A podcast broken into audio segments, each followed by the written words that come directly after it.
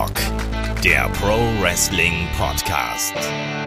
Ja, hallo und herzlich willkommen zu Headlock, dem Pro Wrestling Podcast, Ausgabe 421. Heute befassen wir uns mit dem ersten Draft bei WWE. Wir reisen zurück zum 25. März 2002 und der ersten Brand Extension von Raw und SmackDown. Wieso, weshalb, warum, das werden wir euch heute im Podcast erklären. Mein Name ist Olaf Bleich, ich bin euer Host und wer das fragt, ist dumm. Der sitzt in der anderen Leitung, das ist der David Klus von MannTV. Wunderschönen guten Tag, David. Hallo, aber jetzt machen wir einen Versuch, mal schauen, ob du mitmachst. Olaf ist. Nein, das mache ich nicht. Schade. Wer nämlich die Folge Raw schaut, wo der Draft stattgefunden hat, ähm, der wird einen sehr, ja, ich sag mal, einen sehr catchy äh, Chant bekommen haben, oder David? Ja, es war auf jeden Fall eingängig, melodisch. Und äh, ich glaube, Vince wird das nicht vergessen, was er ist. genau das. Ja, wir wollen heute auf jeden Fall über den Draft äh, vom äh, ja, Jahr 2002 sprechen, der erste Draft. Und wir wollen vor allem auch so ein bisschen ergründen, was ist da wirklich passiert. Was ist auch der Unterschied zur Präsentation heute, zur Darstellung heute und ja, was war die Bedeutung damals und in welchem Zustand befand sich WWE, als das damals losging? Ähm, davon natürlich immer noch der Hinweis, wenn ihr mehr von uns haben möchtet, schaut gern bei Patreon und bei Steady vorbei. Es läuft ja gerade der Draft ähm, bei WWE, da werden wir uns nächste Woche ausgiebig mit befassen. Kai und ich werden uns dann die Roster von Raw und SmackDown nach dem Draft anschauen. Am Mittwoch wahrscheinlich werden wir dann einen kostenlosen Roster-Check zu Raw hier veröffentlichen und dann am äh, Sonntag dann im Wochenend-Podcast äh, knöpfen wir uns SmackDown vor und machen da den Roster-Check, wie ausgeglichen sind die Roster und wie gut sind die gelungen. Und ja, wie gesagt, wenn ihr dann noch äh, unser Bonusmaterial gerne hättet, wie zum Beispiel Head-to-Head, -Head, was ich jetzt zuletzt mit Markus Holzer gemacht habe. Wir haben demnächst ähm, die Helden aus der zweiten Reihe über Daphne, die ja leider viel, viel, viel zu früh verstorben ist. Wir haben eine Classic Review mit der Mella demnächst an den Start. Das haben wir jetzt ja zuletzt ähm, online ein bisschen ausklamüsert, ob ihr da Lust drauf habt, ob wir da Lust drauf haben. No Holds, Bart und so weiter und so fort. Es ist Anfang des Monats. Unterstützt uns da gerne, damit wir hier dieses wunderbare, tolle Programm so für euch weitermachen können. So.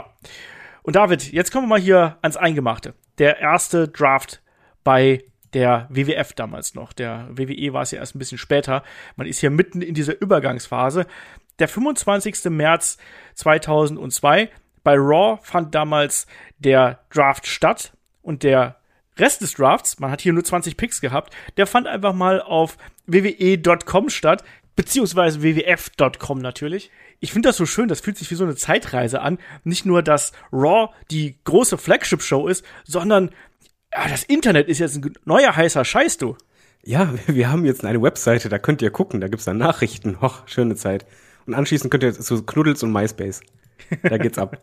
Ja, es, es war äh, schon eine besondere Zeit. Also der, der Monday Night War war Geschichte. Und die große Frage war ja dann auch, ich glaube nicht nur von Fanseiten, sondern auch von WWE-Seite, was machen wir jetzt? Und ich glaube, darunter steht ein bisschen diese ganze Idee von dem Draft, weil man hat halt keine Konkurrenz mehr und Konkurrenz belegt, belebt das Geschäft, vor allen Dingen die Waitings. Also war der Grundgedanke dahinter, wir brauchen irgendwie eigene Konkurrenz. Und so kam die Idee. Und man muss natürlich auch dazu sagen, dass die Marke WCW, die war natürlich jetzt auch nach dem Monday Night War tot. Also man hatte ja zwischendurch mal die Idee gehabt, Mensch, mit der Marke könnte man ja eine eigene Show starten. Das war ja tatsächlich mal so ein Gedanke, den man gehabt hat, dass Raw wird die WCW-Show, SmackDown wird die WWF-Show. Das hat man jetzt komplett ad acta gelegt, weil einfach die WCW war tot, es gab kein Interesse mehr daran ähm, und trotzdem hatte man ja einfach dieses große Talent, diesen großen Talentpool, das große Roster aus den vielen WCW und ECW-Stars und irgendwo musste man damit hin und man hat eben festgestellt, dass sich auch innerhalb des Rosters Unruhe breit gemacht hat. Die Leute waren nicht zufrieden, weil natürlich können nicht alle auftauchen im TV und natürlich können dann auch nicht alle die Topverdiener sein.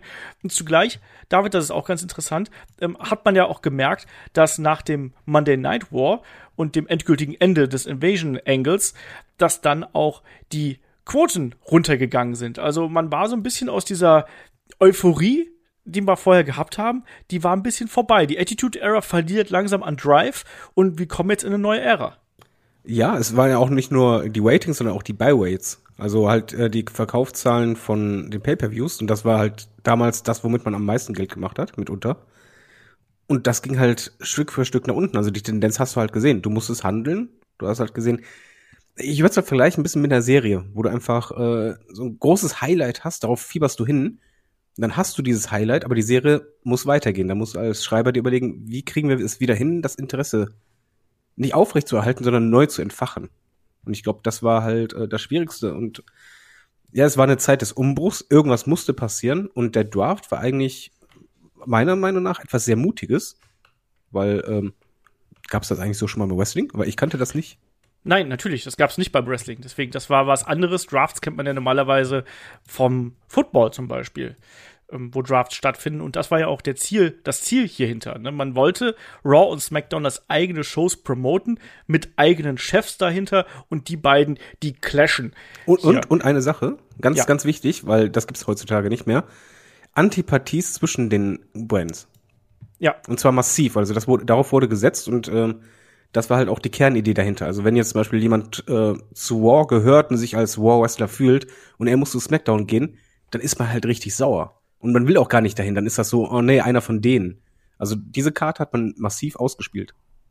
Genau. Und es hatte alles mit einem sich verändernden Markt und sich einem verändernden Produkt zu tun. Die WWF hat sich geändert, nicht nur weil in kurzer Zeit dann aus der WWF die WWE geworden ist. Wir kennen die Geschichte mit dem Konflikt mit dem ähm, World Wildlife Fund. Auch da sind natürlich dann ganz viele verschiedene Namensänderungsvorschläge irgendwie im im äh, Beratungsraum der WWF damals durch die Gegend gegeistert. Unter anderem WWFE war wohl einer der Vorschläge, der aufgekommen ist, also World Wrestling Federation Entertainment. Und ähm, teilweise hat man auch versucht, es gab auch Vorschläge anscheinend, wonach der Begriff Wrestling damals schon aus dem Namen verbannt werden sollte, also gerade aus der Marketingabteilung und aus den Filmen Bereichen von der WWF damals hat man gesagt, nee, mach, mach, nur Entertainment, weil da können wir alles sein. Wir können viel größer sein, aber letztlich hat man dann eben einfach WWE daraus gemacht. Ähm, aber das spielt zu dem Zeitpunkt jetzt noch keine Rolle, sondern wir haben aber hier eine ganz klare Entwicklung im Markt. WWF ist der eindeutige Player hier und dann gab es eben auch am 18. März von Linda McMahon die Pressekonferenz, wo dann gesagt worden ist, so, ähm, es wird eine Brand Extension geben. Und auch der Begriff Brand Extension ist ja was eigenes. David, kannst du dir erklären, warum man nicht beispielsweise sowas wie ja, Show Extension oder Program Extension daraus gemacht hat? Ich glaube, man wollte äh, diese Trennung der beiden Konkurrenten deutlicher machen. Also das ist zumindest für mich die Erklärung, weil es waren halt wirklich zwei Brands. Ich muss mal kurz äh, ein bisschen vorspringen zeitlich, mental, ähm, in meiner Zeit ich nehme es vorweg, ich habe die Draft immer geliebt, aber mit der Draft verbinde ich halt immer eine Zeit, ich würde sagen 2003, 4, 5, 6, also dem Bereich.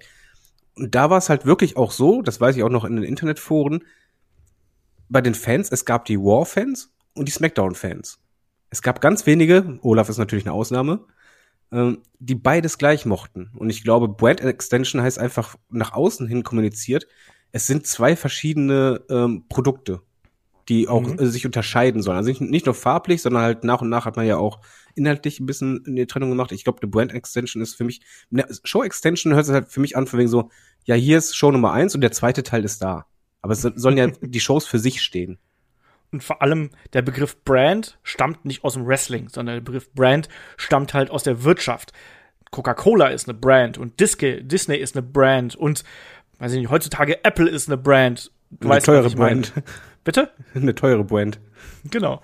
Ähm, aber du weißt, worauf ich hinaus möchte. Ja. Und man will hier quasi zeigen, das ist, das ist nicht nur Entertainment, sondern das ist hier ein echter Konflikt zweier großer Marken, die wir hier unter dem Dach WWF haben. Und das war der Gedanke dahinter. Man wollte da wirklich ja diesen Markengedanken auch äh, kreieren und den wollte man in den Mittelpunkt setzen und natürlich ging damit einher, dass äh, es auch gewisse Regeln gab natürlich. Und eine der Regeln war, eigentlich sollten sich die Roster von Raw und SmackDown natürlich nicht vermischen, außer bei den Big Four Pay-per-Views, also bei WrestleMania, SummerSlam, Survivor Series und dem Royal Rumble. Äh, eigentlich sollte man die Wrestler voneinander getrennt halten, dass man wirklich nur, keine Ahnung, wenn du der Fan vom Undertaker bist, dann musst du SmackDown schauen. Und wenn du Fan von Stone Cold Steve Austin bist, dann musst du Raw schauen. Und bei den Beispiel. Großen gibt's dann den Zahltag, wenn alle zusammen gucken. Genau. Ähm, ist natürlich ein kleiner Bruch damit drin. Ne? Ähm, und im Gegenzug gab es dann eben reine Raw und SmackDown Pay-per-Views, was aber auch dafür gesorgt hat, ähm, natürlich, dass man mehr Talent gesehen hat als Zuschauer, aber natürlich die großen Namen hast du natürlich dann wirklich nur bei diesen Big Four gehabt. Das hat auch dafür gesorgt, dass teilweise die Buy Rates weiter runtergegangen sind. Das ist auch schon ein Risiko, was man hier gegangen ist. Wir werden auch gleich noch kurz über die Ratings bei Raw und SmackDown sprechen. Auch da hat man es gemerkt, dass die Brand Extension und der Draft, der dann durchgeführt worden ist, dafür gesorgt haben, dass die Zahlen runtergehen, David. Also war das hier so ein bisschen, ja, wir, wir, wir riskieren was und hoffen, dass wir dann im Nachgang was dabei herauskriegen? Ja, ich glaube, der Plan war halt, ähm, uns ist bewusst, dass die Zahlen erstmal runtergehen werden, aber es war ein langfristig angelegter Plan. Und ob es sich halt ausgezahlt hat, muss jeder für sich wissen. Ähm, die Ratings waren zumindest in den Jahren danach weiterhin ordentlich, nur die Byweights, die waren vor allen Dingen das Problem, gerade bei den ähm, nicht so großen Pay-Per-Views. Das war halt teilweise echt Schmerzgrenze. Man war mutig, also man war immer noch in diesem Flow von der Attitude-Zeit, dass man generell mutige Entscheidungen getroffen hat. Und ähm, ich gebe zu, ich mochte diesen Split sehr gerne. Also ich habe damals äh, mit meiner Frau das äh, Wrestling immer geguckt. Wir waren beide War-Fans und wir haben auch wirklich die Draft jedes Jahr äh, live geschaut. Lief auf Sky, das war mal schön, musste man Wecker stellen. Weil das war was sehr Spannendes und ähm, wenn du als War-Fan mitbekommen hast, einer von deinen Lieblingen ging zu SmackDown, warst du echt pisst. Mhm. Umgekehrt war aber es ein sehr schönes Gefühl, wenn halt irgendwie einer deiner Favorites von SmackDown zu War ging. Ähm, ich kann verstehen, warum die Zahlen runtergehen, weil halt einfach du hast weniger Stars. Andererseits hat es aber wirklich diesen Vorteil, den wir ja heutzutage weniger haben. Du hast sehr viele Gesichter gesehen, die sonst keine Chance gehabt hätten, beim Pay-Per-View dabei zu sein. Ja. Also es hat halt Vor- und Nachteile. Wirtschaftlich hat es sich nicht ausgezahlt, aber ich mochte die Zeit. Man muss dazu sagen, dass diesen klaren, ähm, die klare Trennung von Raw und SmackDown bei den Pay-Per-Views, die erfolgte erst ein bisschen später. Also das war dann erst. Ja, aber die, äh, das war die Schlussfolge daraus.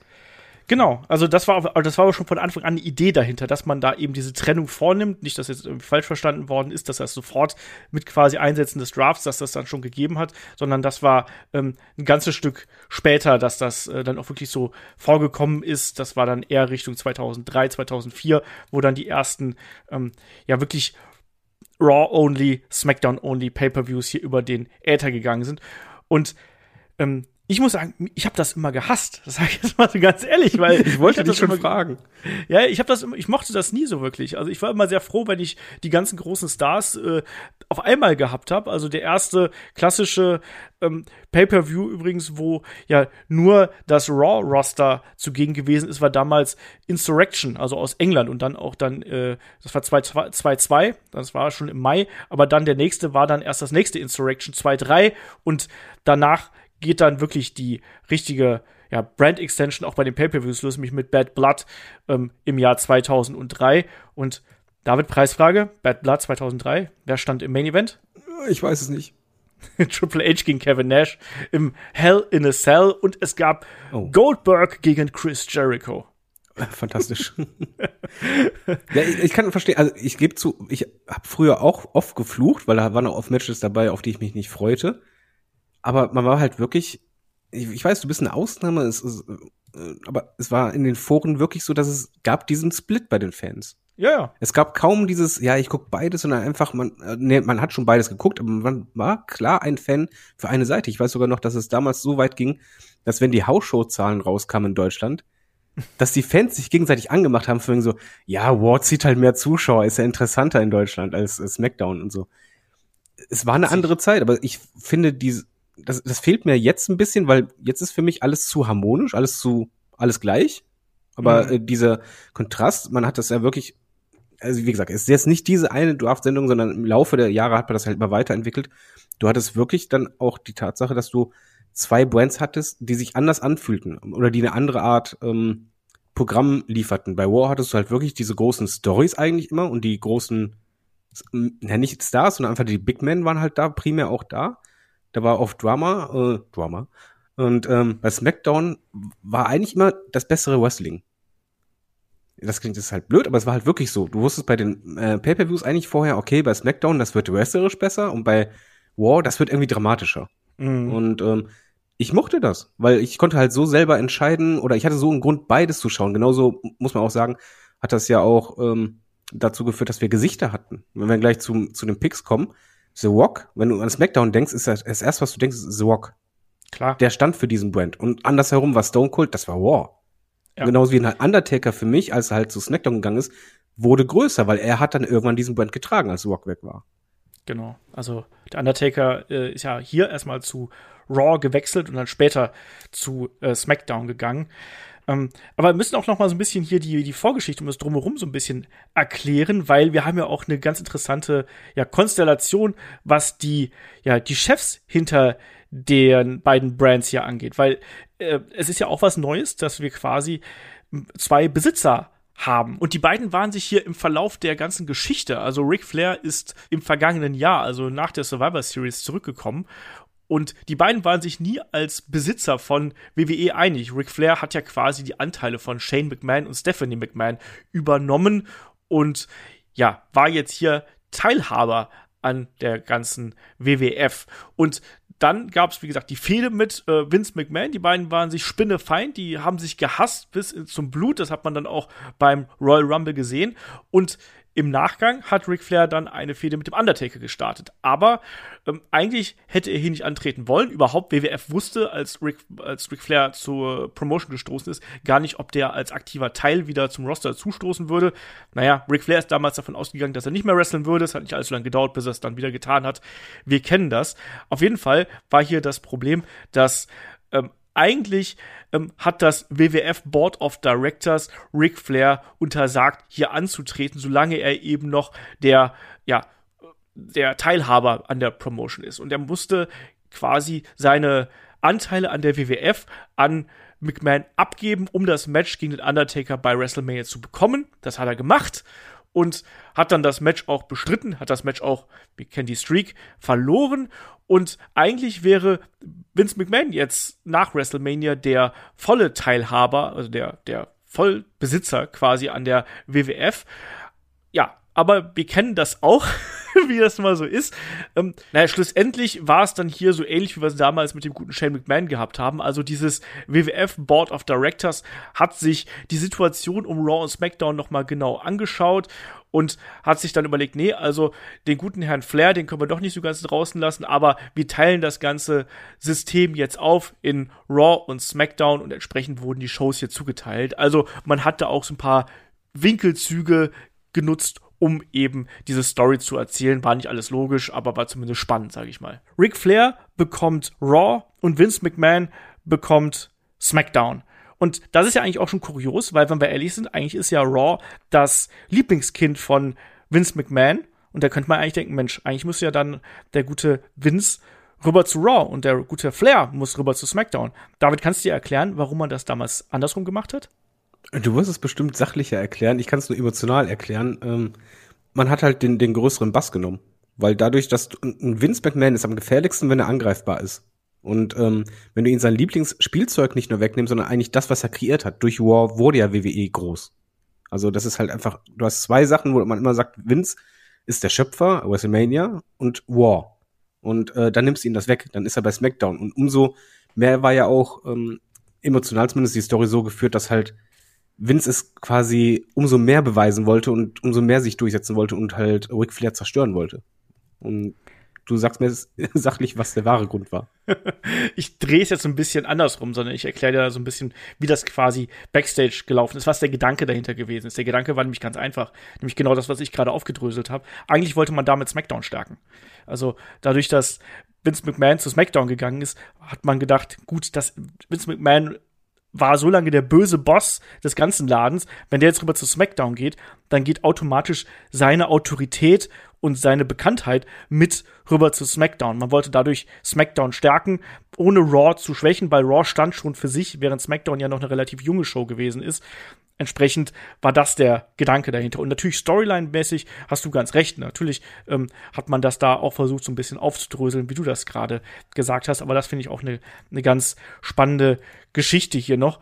Und man muss ja auch sagen, auch da wieder ein bisschen Backstage-Gerede, ähm, das Spannende am Draft war ja auch, dass längst nicht alle Wrestler gewusst haben, wo sie jetzt schlussendlich landen werden, ne?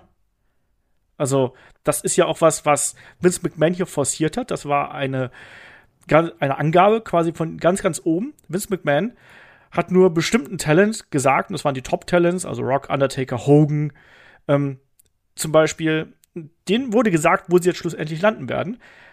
Aber alle anderen Talents, die dann hier, wir sehen es ja dann in der Raw-Episode, die dann hier in diesem Raum sitzen und darauf warten, dass die Entscheidung kommt, die haben es wirklich erst da erfahren.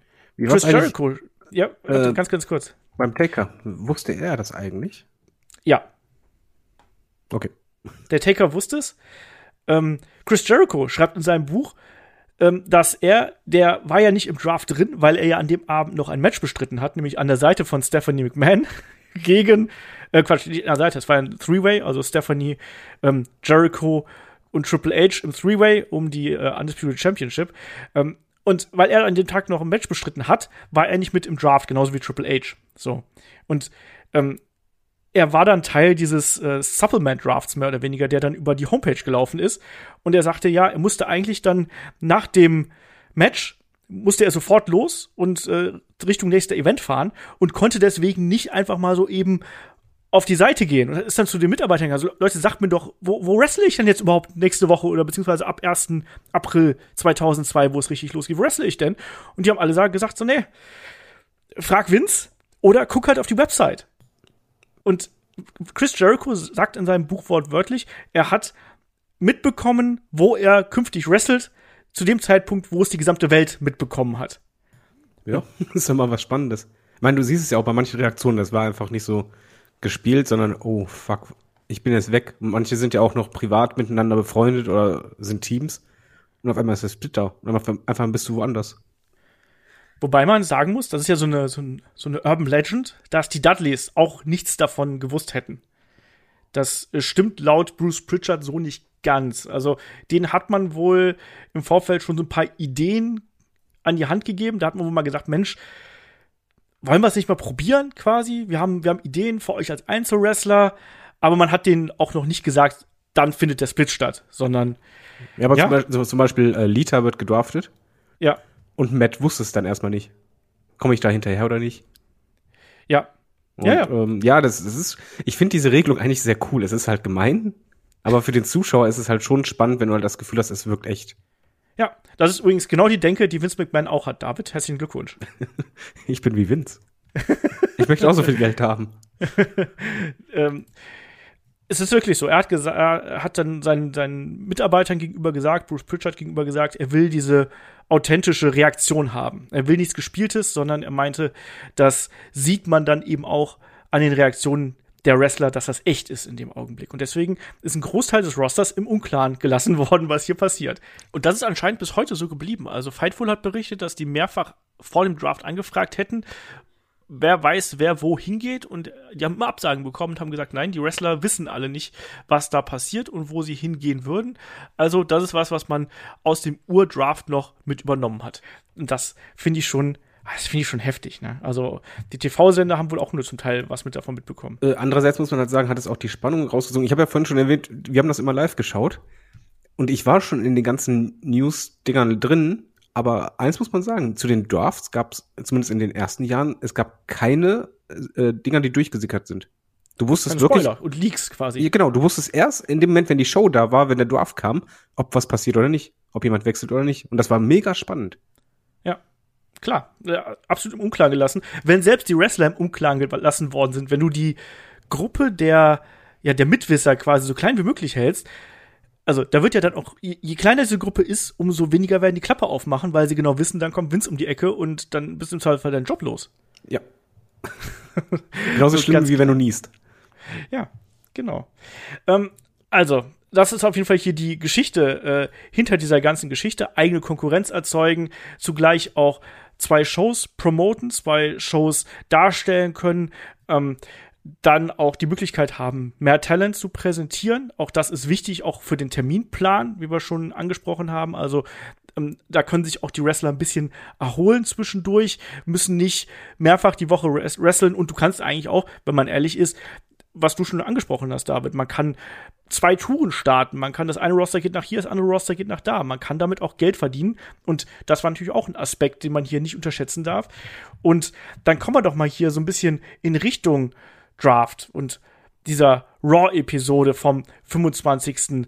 Ähm, März 2002, weil das war eine ganz besondere ähm, Ausgabe, weil da fand der Draft statt aber nur die ersten 20 Picks und es gab natürlich auch einige Ausnahmen von der ganzen Geschichte. Ich habe gerade schon gesagt, Chris Jericho, der war nicht dabei, genauso wie Triple H.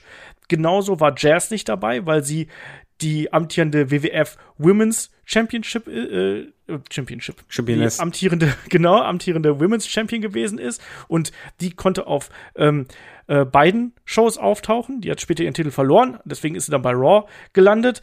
Ähm, Stephanie McMahon, gleiches Prinzip wie Chris Jericho und Triple H. Und jetzt wird's richtig geil. Ähm, Stone Cold Steve Austin. Stone Cold Steve Austin wurde als Freelancer hier behandelt. Und die Begründung finde ich fantastisch. Nämlich, weil in, seiner, ähm, in seinem Vertrag eine Klausel steht, dass er sich aussuchen könnte, in welcher Brand er denn sein würde. Und da muss ich ja mal sagen, Steve Austin ist ein ganz schöner Fuchs, oder? Äh, ja. er weiß, wie man Kohle macht, ne? Naja, ja, vor allem ist auch für die WWE ganz, spannend eigentlich auch gewesen. Nein, der, der gute Steve Austin, der war ja, der ist so clever. Wohlgemerkt, wir sprechen jetzt über den K-Fape-Charakter Stone Cold Steve Austin, ne? nicht über den echten Stone Cold Steve Austin. Das ist ja der, also der fiese der so Typ, clever. der mit den Trucks rumfährt und mit Bier um sich schießt und so. Genau. Aber der hat den, wir haben gesagt, das ist der erste Draft und die erste Brand Extension. Und der hat schon Jahre bevor es das überhaupt gab, hat der sich schon eine Klausel einbauen lassen. Wenn mal sowas passiert, du, dann bin ich Freelancer. Ja, nur der Freelancer wusste das beziehungsweise halt. Free Agent. Das ist Stone Cold, der wusste alles. Ja, Finde ich ist also. fantastisch. Eine Sache muss man noch sagen bei diesem Draft, ähm, was du halt heute nicht mehr hast. Früher gab es dann nur so und so viele Tit äh, Titel. Und wenn Ja. du einen Champion tradest, tradest du auch den Titel zu dir. Ja, Und das ist halt was nicht zu untersch äh, unterschätzendes. Absolut. Ja, es hat dann eben auch die Wertigkeit der jeweiligen Brand und des jeweiligen Rosters natürlich ausgezeichnet. Der amtierende Champion, also der Undisputed Champion, der ist zu diesem Zeitpunkt noch bei beiden Shows aufgetreten. Das soll sich ja später auch ändern. Dann als Brock Lesnar den Titel gewonnen hat, dann ist Brock Lesnar bei SmackDown geblieben mit dem Belt und dann gab's ja bei Raw, damals dann unter der Leitung von Eric Bischoff, der hat ja dann die World Heavyweight Championship an Triple H ausgehändigt. Und dann war der Champion. So, ganz einfach macht man das dann. Ähm, also Steve Austin finde ich halt witzig. In Wirklichkeit war der ja nicht zugegen beim Draft, weil der damals suspendiert gewesen ist. Er ist ja nach Hause Das gegangen. darf keiner wissen. Aber sie haben es gut verpackt, sagen wir mal so rum. Ja, also sie haben es natürlich Trademark und es passt ja auch gut zu dem Charakter, dass der halt, äh, äh, dass man das offen gelassen hat. Stone Cold Steve Austin war neben The Rock äh, der größte Star, den die Promotion gehabt hat und das hat man dann eben offen gelassen und hat dann gleichzeitig eine Story gehabt für die nächsten Wochen. Schlussendlich ist er zu Raw gegangen. Wenig überraschend. Ja, da stand auch nie zur Diskussion übrigens, also dass, dass Austin zu diesem Zeitpunkt zu SmackDown gehen würde. Also das war von Anfang an klar. Ähm, aber wir gehen mal so ein bisschen die Show durch, weil das ist ja auch eine historische Sendung und da wollen wir auch mal so ein bisschen drauf eingehen. Ähm, ja, David, ich habe schon angesprochen. Main Event, Triple H gegen Jericho äh, und Stephanie McMahon im Triple Threat um die WWE Undisputed Championship. Ungewöhnliches Ding und wir haben hier auch das gute alte Thorn in Your Eye Theme gehabt zum Start von Raw. Da kommen doch nostalgische Gefühle auf, oder? Ja, da hatte die Musik noch ein bisschen Schmackes. Ähm, ich finde generell, ich meine, später wurde noch ein anderes Match angesetzt. Von den Namen her liest sich die Matchcard fast wie ein Pay-Per-View. Also da, da haben sie halt einfach mal alles rausgeballert, was noch irgendwie ging, was halt natürlich gut begründet war nach dem Motto, ey, das letzte Mal noch mal alle zusammen. Also können Ja. wir es jetzt machen. Und für mich als Zuschauer, der sich das jetzt noch mal angeschaut hat, war das halt schon so, ich habe mich auf dem Main Event gefreut. Ja, ich weiß, Steph ist da drin, aber du weißt, äh, wenn die McMahons irgendwo drin sind, oh, Fede, da passiert irgendwas. Und ja, von den Namen her war das halt einfach großartig, auch genauso wie halt, dass du äh, NWO drin hattest, äh, äh, Haugen, du hattest Walk the Wrestle, du hast einen IC-Beltkampf. Äh, also, die haben wirklich alles versucht, die Show so attraktiv wie möglich zu machen, um Ratings zu erzielen und nochmal so einen letzten Bass, äh, bevor sich halt die Wege trennen. Die Idee fand ich gut. Ich fand auch äh, erstmal die mit der Musik, natürlich Entrance, das ist eine schöne Sache. Ich freue mich, ich möchte wieder sowas haben, nicht so Theme-Songs wie bei NXT. Ähm, ich fand im Übrigen sehr cool, wie die Show gestartet hat. Dass die halt so gar nicht normal gestartet ist, äh, von wegen, ja, jetzt hier direkt Action, sondern nee, erstmal gab es eine Ansprache und das wirkte dadurch, äh, von Linda war das ja, Ja. die dann halt wirklich so, wie soll man sagen, ein bisschen so wie so ein Präsident das gemacht hat, wirklich ganz offiziell sachlich, aber dadurch wirkte das auf einmal so, oh, warte mal, hier passiert gerade irgendwas, das ist anders, das ist gerade richtig real und das ist Business. Und das fand ich sehr gut vom Ansatz her. Ja. Und sie hat auch gleichzeitig damit natürlich die Spielregeln erklärt, die ich gerade schon so ein bisschen geäußert habe. Ne? Also da gab es ja diese kurze Pressekonferenz mehr oder weniger aus dem, aus dem WWF-Studios in Stamford, Connecticut, wo es auch gesagt worden ist, es gibt 20 Drafts heute, 10 für Raw, 10 für SmackDown. Der Rest wird per Lotterie auf wwf.com abgehalten. Und dann eben die besagten Sonderpositionen hat sie aufgeführt. Und dann erst ging es wirklich los mit der Show. Und da konnte man ja auch schon sehen, dass die Bühne ein bisschen anders dekoriert gewesen ist. Ähm, nicht nur mit einem anderen ähm, Aufbau insgesamt, sondern vor allem auch mit dem Podium. Und das Podium sollte ja dann im Verlauf noch eine wichtige Rolle spielen, weil dann kamen immer wieder Ric Flair und Vince McMahon raus, manchmal auch beide gleichzeitig, und haben da eben ihre Draft-Picks bekannt gegeben. Aber den Anfang macht hier erstmal ein Match und das ist Taz gegen Mr. Perfect. Boy, oh boy, wir haben letztens noch über den Plane Ride from Hell gesprochen. Ähm, also Mr. Perfect hier noch äh, mit der Company, ähm, kurz Zeit später entlassen und dann auch leider viel zu früh von uns gegangen. Aber ja, also die beiden hier nochmal in Action zu sehen, fand ich auch witzig.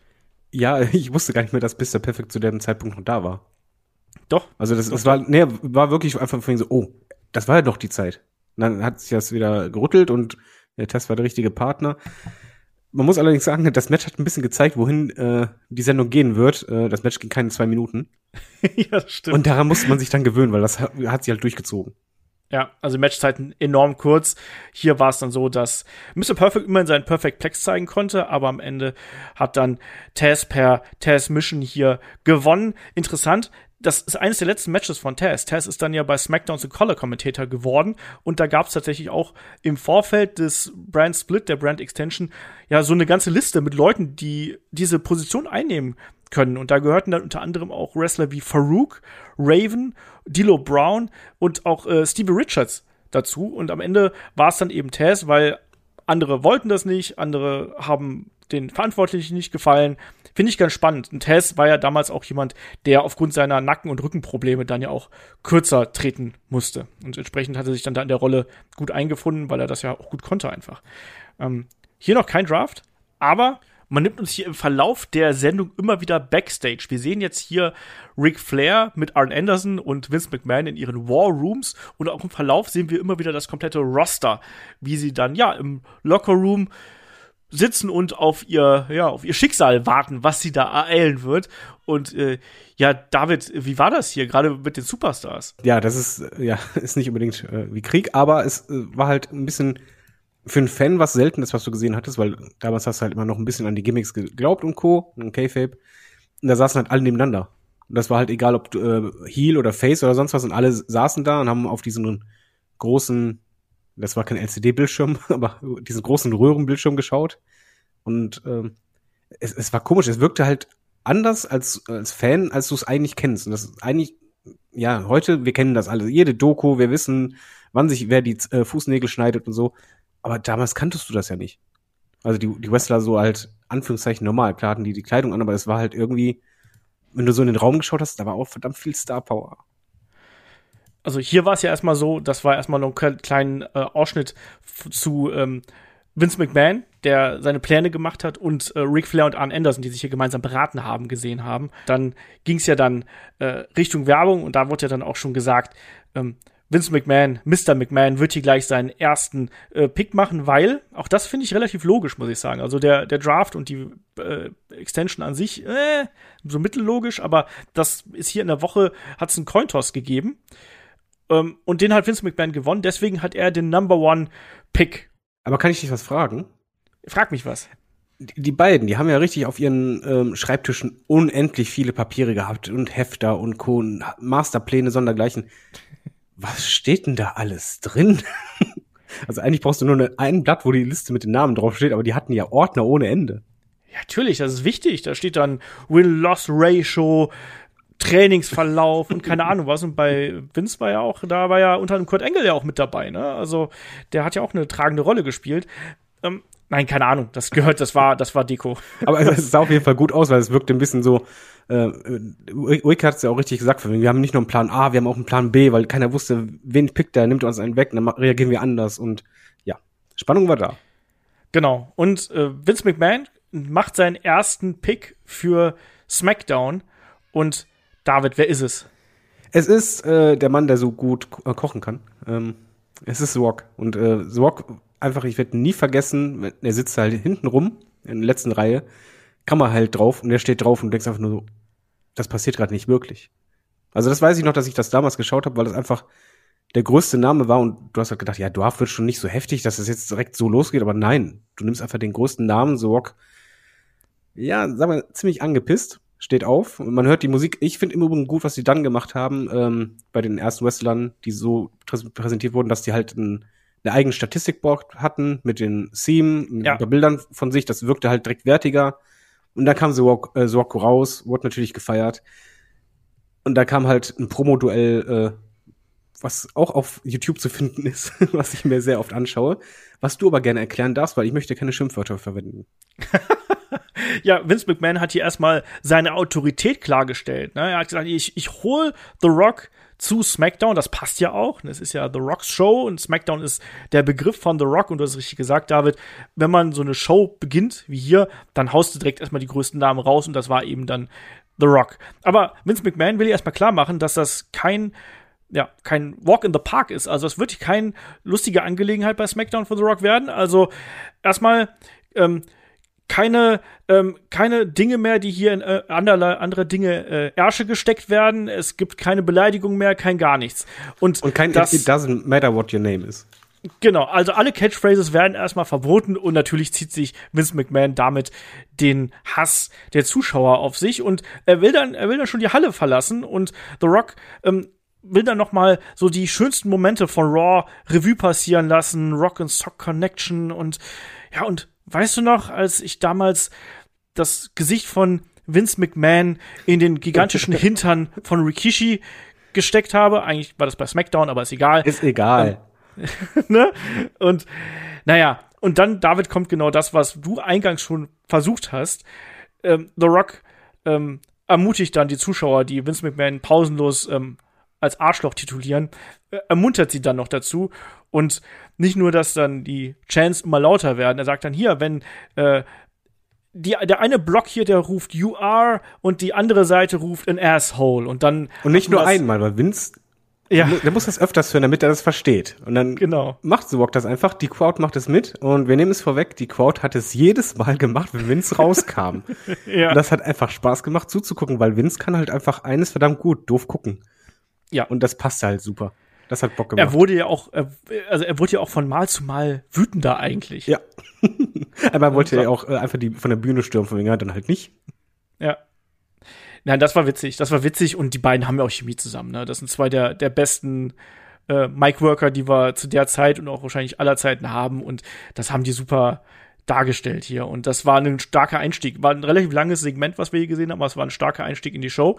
Ähm, dann gibt's wieder Werbebreak ähm, und dann wurde schon vorher angekündigt, jetzt ist Ric Flair dran.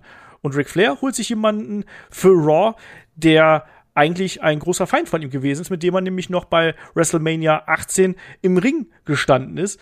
David, er holt sich den Undertaker.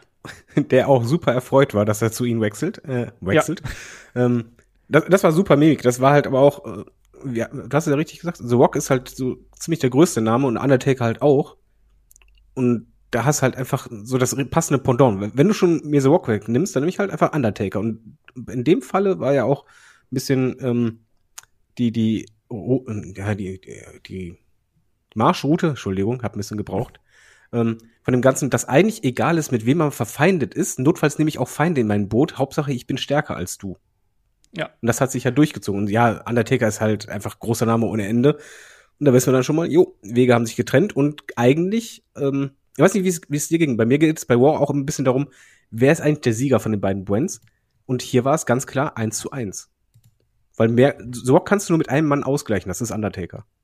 Oder Steve Austin, der aber nicht zur Wahl Genau, stand. der nicht zur Wahl stand. Also hast du wirklich nur eine Undertaker und okay, eins zu eins, mal gucken, was dann kommt.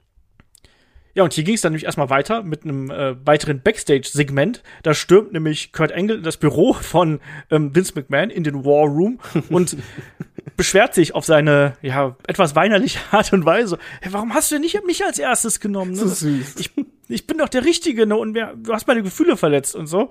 Und ja, dann, ähm, dann kommt aber auch der Undertaker rein und sagt so, dass das du hast mir doch versprochen, dass hier was anderes passieren wird. Du hast gesagt, ich werde nicht zu SmackDown gehen. Und äh, was, was, was ist denn jetzt, äh, was ist denn jetzt hier Phase? Was ist, was, was passiert hier?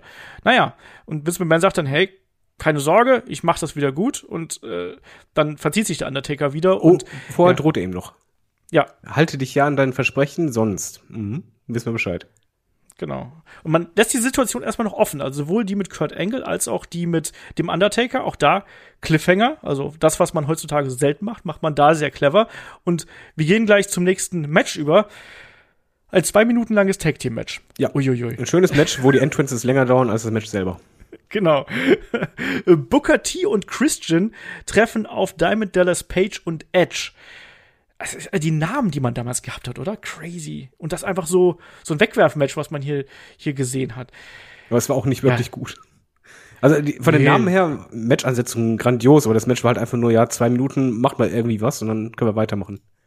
Ja, genau. Also das, das, da ging es ja auch nicht darum, dass die äh, großen, dass das große Wrestling irgendwie da gewesen wäre, sondern da ging es einfach nur ganz kurz und knapp darum, dass hier ja ein bisschen Zeit gefüllt wird, wenn man ehrlich ist. Und die Draft-Picks standen ja im Vordergrund. Am Ende haben dann hier Booker T und Christian haben gewinnen können. Aber also über die Matches brauchen wir gar nicht groß zu sprechen, weil die sind eigentlich äh, fast alle relativ uninteressant. Also die späteren sind schon ein bisschen besser, aber diese ersten Kämpfe, die sind nicht besonders aufregend. Ähm, Aber, aber Moment, jetzt wollte ich mal vorwegnehmen. Jetzt, jetzt fängt für mich zum Beispiel der Draft an, auseinanderzufallen von der Umsetzung her. Weil äh, Vince hast du jetzt mal in diesem Office. Äh, Er Ja. hat ja wieder sa- das Segment mit Kurt. ja, Aber äh, Wick kommt raus. Um anzukündigen. Also die, die, Ja. die wechseln jetzt gerne. Also äh, Ric Flair ist deutlich öfter am Mikrofon und vieles passiert backstage und wo es anfangs wirklich so war, okay, einer kommt raus, kündigt an, dann wird der Wrestler dargestellt, alles klar, dann der nächste kommt raus, kündigt an, wen er nimmt. Und jetzt wurde es für mich irgendwie immer äh, oh, pointierloser, oder wie nennt man das? unpointierter. unpointierter. Ja, genau so. äh, Einfach ohne, ohne diesen Impact. Also es kam teilweise so in, in so einen Satz mit rein. Mhm. Und das hat mich mega gestört. Also ich konnte mich einfach nicht mehr erinnern, wie das umgesetzt wurde. Aber in dem Moment, wenn er redet ja wieder mit Kurt und so weiter und hey, komm, eigentlich bin ich nicht Nummer zwei, ich bin Nummer eins, du musst mich nehmen, weil na, na, na, na, und er hilft ihn ja auch, gibt ihm ja auch Tipps. Und dann nimmt er Kurt Angle, aber halt ohne rauszukommen. Und das hat mich Mhm. super gestört. Wie ging's dir dabei? Ähm, mich hat tatsächlich gar nicht so gestört, weil ich finde, dass das so schön, also man hat ja mit, mit beiden Charakteren hier, mit Vince McMahon und Ric Flair, hat man ja so Geschichten erzählt und man hat ja auch so ein bisschen so die emotionale Lage mit den beiden mitverfolgt. Und ich fand das ganz gut, weil du hast eigentlich bei Vince gemerkt, dass er so ein bisschen überfordert auch ist, dass er sich auch hier hat von Kurt, er hat sich ja zweimal bequatschen lassen von Kurt Angle. Einmal, dass Kurt Angle die Nummer zwei ist und dann, jetzt greife ich mal ein bisschen vor, im nächsten Segment, ähm, bequatscht Kurt Angle ja auch, dass ähm, Vince McMahon Chris Benoit als Nummer drei nehmen sollte. Ja, und weil Ric Flair niemals die NWO nehmen würde. Genau. Aber genau das macht er dann. Genau, das war dann nach dem Pick 2, also nachdem Kurt Angle selber gepickt worden ist, kommt Ric Flair dran und der pickt einfach mal die komplette NWO. Was ich auch geil finde, dass die NWO einfach als komplette Gruppierung geht, aber andere Tag-Teams gesplittet worden sind. Ja, beim Draft ist ja alles erlaubt. Äh, So, so gesehen kannst du halt einfach sagen, so dirtiest Player in the game und so, hat er klug gemacht. Ja, also äh, Bruce Pritchard, äh, klare Empfehlung übrigens hier an, für den Podcast äh, von äh, Bruce Pritchard über den Draft. Ähm, er, er sagte, er ist, ist ein bisschen verzweifelt, weil haben dann versucht, Vince McMahon in der ähm, Planung dieser ganzen Veranstaltung, haben versucht, ihm so ein bisschen Logik beizubringen. So, hey, wir können nicht auf der einen Seite Tag Teams splitten und auf der anderen Seite dann ganze Tag Teams draften. Das macht keinen Sinn. Das ist, äh, ne, warum, warum sollte denn die NWO jetzt als komplettes Team nehmen und warum nicht einzeln? Und dann sagt Vince McMahon ganz einfach, ja, das ist die NWO. Die, da, wo der eine hingeht, da gehen die anderen auch mit hin. Punkt um. Dasselbe gilt auch für Billy und Chuck. Ja, ja, aber die waren ja Tag Team Champions. Da kann man es ja noch so akzeptieren, dass man dann die Tag Team Champions nicht splittet. Ja, aber ich, ich fand es halt dahingehend schwierig, weil du hast, ich hätte zum Beispiel Baba und, und äh, Divan hätte ich dann lieber vorher einzeln gemacht und dann Billy und Chuck. Aber vor, es war halt ein bisschen komisch. Du hast halt einen Mann Tag Team gesehen, halt sind, sind Titelhalter und du gehst davon aus, weil du denkst halt, okay, wenn man da ein ganzes Team nimmt, nimmt man jetzt immer Teams. Und auf Ja. einmal nimmt man dann nur, äh, Singles Wrestler und das war halt schwierig. Mit der Story, ich kann das verstehen. Also äh, was man da erzählt hat mit Kurt und äh, Vince fand ich immer richtig gut, auch später mit äh, dem IC-Belt. Das war eine gut erzählte Geschichte, hat, hat Spaß gemacht, aber ich fand es halt immer komisch, dass man halt das nicht gemacht hat. Okay, besprecht euch, dann die Entscheidung, jetzt kommt kurz raus und sag sie. Mhm. Das hätte ich halt cooler gefunden. Einfach, oder dass zumindest beide irgendwie gleich das machen. Aber es ist eh, vom Tempus her ist das eine sehr komische Ausgabe, wenn es um die Drafts geht. Das stimmt. Also wir kommen auch gleich an einen Punkt, wo es quasi, das ist wie beim UNO-Spielen, ne? Also so ein bisschen, da werden die Namen miteinander gekloppt bis zum geht nicht mehr. Aber wir können jetzt ja schon mal festhalten, also bei SmackDown Pick 2 Kurt Angle, bei Raw der zweite Pick die komplette NWO, die übrigens damals, nicht vergessen, da war Hogan schon raus aus der NWO, das war X-Pac, Scott Hall und Kevin Nash. Also die drei waren das.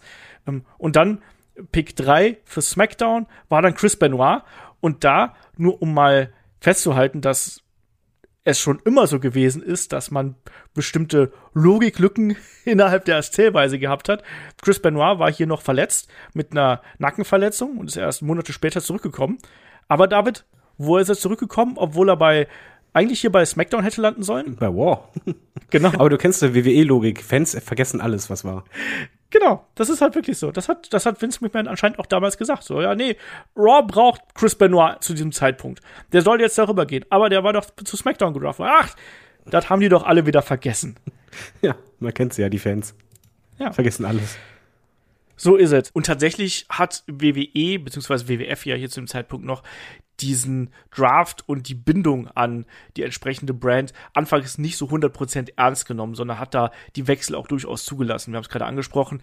Also beispielsweise ist ein Chris Benoit dann bei Raw zurückgekommen, ist dann aber kurze Zeit später gewechselt und erst Monate später gab sozusagen ja so ein Ende der Transferperiode und dann hat man gesagt, ab sofort sind keine Wechsel mehr möglich und da ist man dann auch, wie auch bei den Pay-Per-Views dann im späteren Verlauf, eher all in gegangen, war dann ein bisschen konsequenter, aber so 100% hat man das nie so genommen. Also es ist damals, das war nie so 100% mit der Bindung zu den Brands. Es ist eigentlich genauso, wie wir es jetzt heutzutage auch haben. Ähm, es folgt daraufhin ein äh, kurzes Damenmatch, Trish Stratus gegen Ivory.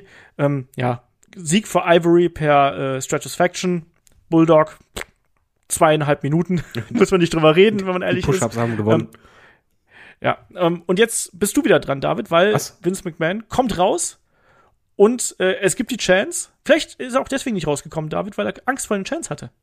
Nein, Quatsch. der, der liebt sowas doch. ähm, ja, dann Moment, Chris Benoit haben wir jetzt doch. Genau.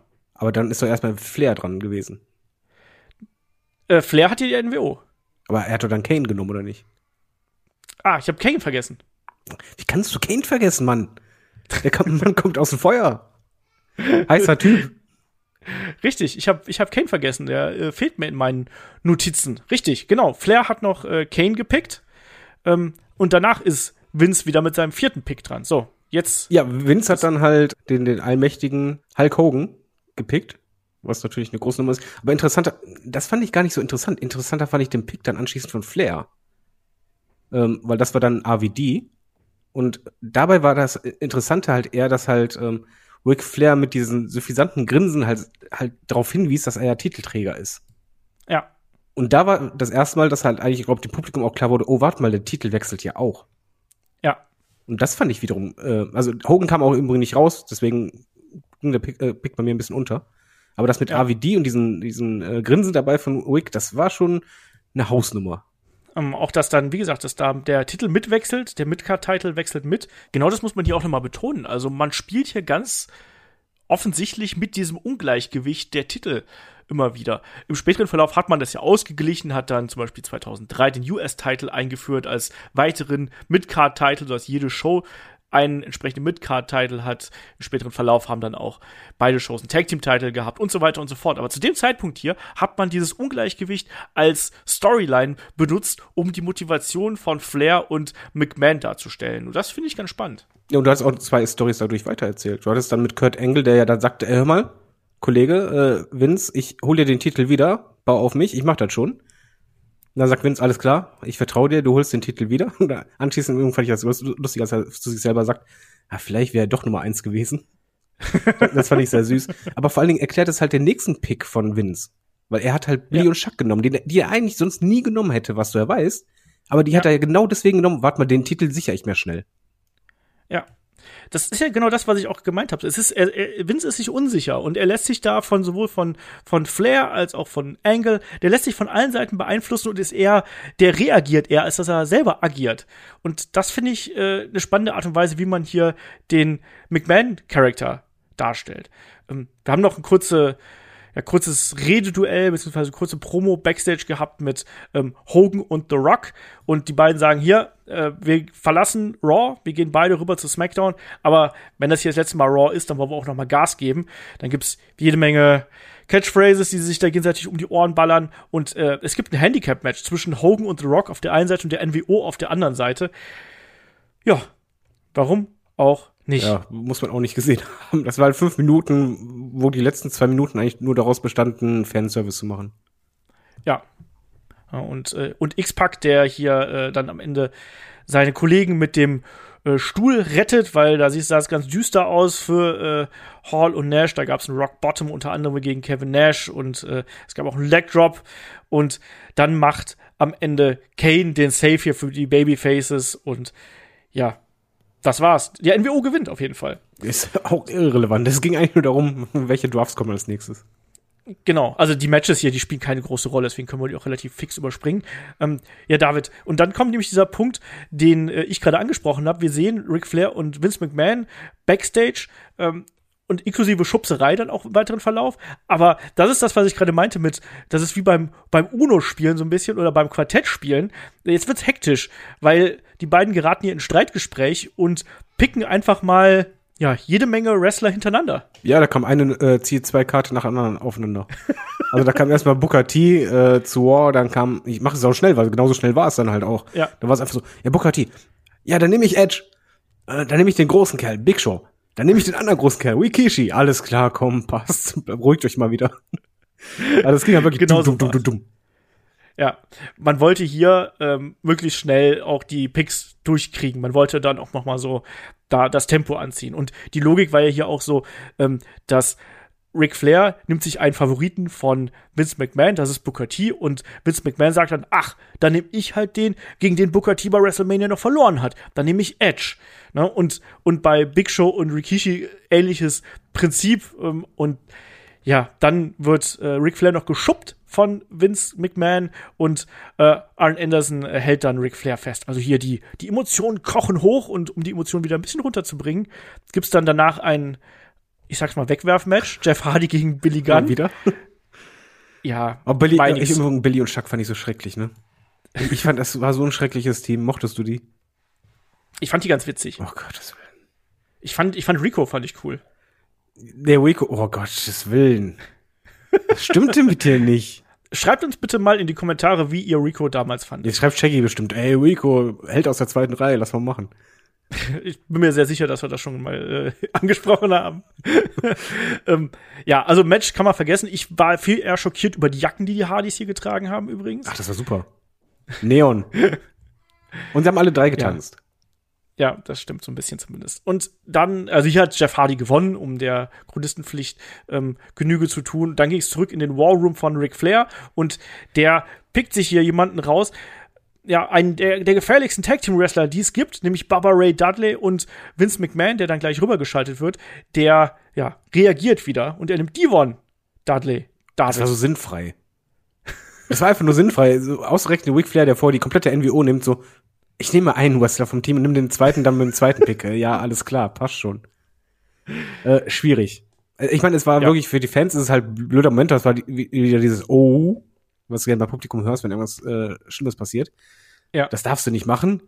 Doch haben sie gemacht, aber es war halt einfach vom, von der Logik her äh, Grütze. Ja, wie gesagt, das hat mir auch äh, nicht gefallen. Ähm, ich fand die Art und Weise, wie die beiden sich dann voneinander verabschiedet haben, das fand ich ganz schön, weil du hast auch da gemerkt, dass das so ein bisschen natürlich gewirkt hat, dass die beiden hier auch gut miteinander ge gearbeitet haben nochmal. Ne? Ähm, ja, Dudley Boys werden gesplittet. Äh, hat auch nicht lang gehalten. Ne? Hat auch nicht wirklich also, geholfen. Nee, ähm, wir erinnern uns dran, Devon hat ja dann das Reverend Devon-Gimmick oh, gehabt, Leute. aber Ray Dudley hat ja im Prinzip sein äh, Dudley Boys Gimmick weitergetragen. Und die haben beide als Singles Wrestler hier nicht funktioniert. Baba Ray hatte ja im späteren Verlauf als Bully Ray hatte er ja dann noch mal einen guten Run gehabt als Solo Wrestler, aber Devon hat für mich nie so 100% als Singles-Wrestler funktioniert. Und ja, das hat nur bis zur Survivor Series gehalten, dass die beiden auseinandergehalten sind. Ne? Ja, reicht also. auch. ähm, nächstes Match, David. Ähm, William Regal, der European Champion, sollte auf Rikishi treffen, aber da kam jemand rein, den sehen wir demnächst noch wieder in Saudi-Arabien. Ja, nur mit coolerer Frisur. es kam rein der, der junge Brock Lesnar, der einfach mal sagt, ich zerleg mal alle. Ich zeig mal, was für ein Tier ich bin. Jo, war er. Er sah sehr jung aus. Hatte der eigentlich schon einen Bart? Nee, der, dem ist noch kein Bart gewachsen, nee. ne? Also auf jeden Fall Brock Lesnar, einer der aufstrebenden Stars oder der aufstrebende Star schlechthin, ähm, kam dahin und wurde dann natürlich auch direkt, ah, Ric Flair, warte mal, stimmt, da ist ja noch ein Lesnar, den nehme ich. ja, so fühlte sich das ja. für mich an. Ja, also, also erstmal ähm, super beeindruckend, dass hier Brock Lesnar ja ähm, mit Leichtigkeit gegen Rikishi diesen F5 gezeigt hat. Also, das war schon mal ein Ausrufezeichen. Und dann Paul Heyman war dabei. Also von daher, ja, schon okay. Und genau, dann passiert genau das, was du gerade gesagt hast, äh, äh, Ric Flair. Nee, äh, Vince, Vince will den, will Brock Lesnar haben. Stimmt, er will ähm, ja mogeln. Genau, er will ja mogeln und dann sagt hier, das ist meiner, ne? Meiner, ich nehme den Brock Lesnar und dann sagt Vince McMahon, äh, sagt Ric Flair, nee, nee, ähm, du bist gar nicht dran. Ne? Aber ich fand das, das so geil von Vince, äh, war ein bisschen wie so im Kindergarten. Wenn man da sagt von so, ja, dafür kannst du dann die nächsten beiden haben. genau. Das war so richtig Kindergarten-Niveau. Aber es war super. genau, also das, das meine ich ja, ne, mit diesem Hin und Her, was wir dann hier gehabt haben. Und das fand ich witzig. Auch Vince auch so ein bisschen trotzig dabei und ja, ne, du, du kannst dann, du kannst dafür zwei nehmen danach. Das ist schon okay. Und äh, Ric Flair lässt sich aber nicht auf den Deal ein und beharrt darauf, dass Brock Lesnar ähm, hier zu Raw kommt. Ja, auch das hat nicht ewig gehalten, natürlich. Ähm, und wir wissen, wie es dann weitergeht. Ähm, dann ist Vince McMahon wieder dran. Der nimmt sich jemanden, der hat eine genauso große Zukunft vor sich wie Brock Lesnar, nämlich Mark Henry. Ne. Und ich liebe Mark Henry als Interviewer. Ich mag diese Promo-Segmente bei Rampage. Ja. Ich, ich liebe das wirklich. Und ich weiß nicht, ich kann es nicht erklären, aber ich mag diese Art von ähm, Interview total. Und wenn er dann am Ende sagt, it's time for the main event. Yo, bin ich dabei, nehme ich. Guter Mann, der mag. Muss ja auch ein sehr sympathischer, netter Mensch sein ähm, und jemand, der ja auch durchaus seine, seine Momente und seine Rolle gefunden hat, dann spätestens mit der House, äh, mit, mit dem House of Pain. House of Pain? Nein. Nee, House of Pain ist richtig. Ja, er hat auf jeden ja. Fall, ist einer der Wrestler, wo irgendwie jeder, der jemals mit denen gearbeitet hat, immer positiv redet. Ja. Hall of Pain. Hall of Pain, Entschuldigung. Ah, nee, House of Black ist das andere gerade. House, House of Pain ist eine Metalband, oder? Weiß ich nicht, ich kenne House of, House of Black momentan. ja, das auch. äh, nee, aber, aber. Aber jetzt genau, wird's eigentlich also bei den Drafts uninteressant, ne? War das bei dir auch so, dass einfach dachte so, ja, irgendwie sind jetzt so die Namen raus? Genau, die großen Namen sind jetzt langsam ja Geschichte und das merkt man dann eben auch hier im Ablauf. Ähm, dann dann geht's erstmal wieder um die Titel. Ne? Da nimmt ja ähm, Ric Flair als Nummer 9 nimmt dann William Regal, den European Champion und dann der Punkt, äh, wo ich mich gefragt habe, okay, ist jetzt ist jetzt äh, Vince McMahon komplett drüber. Er nimmt dann als seinen letzten Pick hier in der Show, nimmt er den Hardcore-Champion Maven. Ja, er wollte einfach den Titel haben. Das ist wie bei, bei Billy und Chuck. Blöde, blöde war einfach nur, dass zu dem Zeitpunkt Titelträger dabei waren, die halt nicht so gut waren ja. Schwierig. Und, Aber äh, schlimmer fand ich das, was danach kam. Da hatte ich wirklich ein bisschen Fremdschämen. Ric Flair nimmt Lita. Ja. Deswegen, David? Äh, weswegen wegen Vince Reaktion. Ja. Du nimmst, jetzt denkst du an Charlotte oder so, wenn die das sich anschauen würden, die würden wahrscheinlich zu Vince rennen, den erstmal eine Backpfeife verpassen oder so. Du nimmst eine Frau, du Volldepp, eine Frau. und denkst auch so, ja, das Blöde ist halt, es hat, er hat halt recht, weil es hat halt gar keinen Sinn ergeben. Es wurde halt nicht begründet. Ja. War einfach so, nee. Lita, ja, aber warum? Was, was bringt dir das jetzt? Sie hat keinen Titel. Was hast du vor? Ja, ist so. Ja, die ist halt ein Draw, weißt du? Ich fand die super. Also ich war mega Lita-Fan, aber das ist halt. Äh, die letzten Picks waren, also die letzten Zehner waren halt echt schwierig. Vor allen Dingen, da muss man halt sagen, haben, haben sich äh, Shows weiterentwickelt später, äh, zumindest im Verlauf, war es meistens so, dass der letzte Pick ein sehr großer Name nochmal war. Ja. Und hier war es halt einfach so, es ging bergab, aber halt nicht mehr hoch, sondern einfach nur nur bergab. Das ist richtig. Das ist wirklich ein Problem äh, innerhalb der Dramaturgie dieser ganzen Geschichte, weil du bist quasi, also nicht, ohne, ohne jetzt Lita zu nahe treten zu wollen, ähm, aber um Maven sehr nahe treten zu wollen, aber komm mal, Maven, ey. den als letzten Pick er zu nehmen. Er hat den Undertaker rausgeworfen aus dem Rumble. Ja, das ist doch das Einzige, was er gemacht hat. Aber du hast ja durchaus noch große Namen hier auf der Bank gehabt. Also klar, Chris Jericho kannst du nicht nehmen. Das ist jemand, ja, aber nimm Jeff der, Hardy der, oder sowas, ey. ja, eben, nimm, nimm Jeff Hardy oder nimm einen, nimm von mir aus Mr. Perfect oder. DDP kannst du alles machen. Eben. Ja, es, ich habe ich hab auch nicht ganz verstanden, warum man das so gebuckt hat. Vielleicht, weil man dachte, wir bauen die Show so auf, am Anfang kommen die großen Drafts und am Ende ziehen die Matches. Weil die Match-Ansätze, Ja. muss man halt sagen, war halt schon so, du hast den IC-Belt äh, auf, auf dem Spiel und du hast Ja. halt noch äh, den Main-Event, der halt auch reinhaut von den Namen her. Und auch da die Titel auf dem Spiel. Genau. Und ähm, von daher macht es schon Sinn, wenn du sagst, ja, sachlich, aber wenn du nur die Drafts siehst, ist es halt dramaturg äh, dramaturgisch, geht's halt einfach nur bergab. Ja, das ist so. Und dann, du hast richtig gesagt, es geht eigentlich hauptsächlich mit Matches hier weiter, ne? Also wir bekommen dann das Match um die IC Championship zwischen Rob Van Dam und Kurt Angle. 30 Mann. Minuten Klassiker. Wenn du eine Null streichst, ja, eine drei Minuten Klassiker.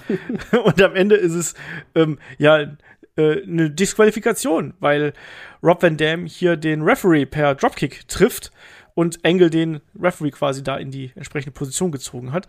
Es gibt den Anchor-Lock von ähm, Angle gegen Rob Van Dam und dann greift Edge hier ein. Das mochte ich wiederum, weil das ja eine der heißesten Fäden gewesen ist, die wir dann bei ähm, SmackDown haben, David. Ja, und Edge haben wir ja auch zu verdanken, dass wir You Suck rufen dürfen. Ne? Und ähm, da hatte ich Bock drauf und du hast auch gemerkt, da ist die Intensität da und so und Edge dann ähm, mit dem Spear hinten dran und dann kommen die Referees und trennen. Tausende Referees. Das war so wie bei Minions oder so, wenn die auch plötzlich alle rauskommen. Genau. Ähm, ja, und dann geht's nochmal Backstage. Also, wir können erstmal sagen, Kurt Angle hat hier versagt. Er hat den IC-Belt nicht zu Vince McMahon gebracht. Ähm, wir gehen Backstage, sehen Stephanie McMahon, die sich hier ähm, bereit macht für ihr großes Titelmatch. Und wir haben auch gar nicht über die Stipulation gesprochen, die hier dabei gewesen ist. Das war ja was, was ja sie sich selber ähm, ausgedacht hat. Nämlich, das ist ja so, dass wenn sie hier in dem Match gepinnt würde, dann muss sie die WWF verlassen. Und na, sie sagt natürlich, nein, ich werde die WWF nicht verlassen. Ich werde diese Halle hier als Undisputed WWF Champion verlassen. Also schon eine große Ansage, David, oder? Ja, äh, vor allen Dingen, es hatte halt viel Potenzial für Drama, weil zu der Zeit war sie halt eben nicht mit Triple H äh, zusammen, sondern wollte sich ja scheiden lassen und hat sich mit äh, Chris Jericho zusammengetan. Also hast halt eigentlich sehr viele Fragezeichen da oder viel mögliches äh, GZS-Drama.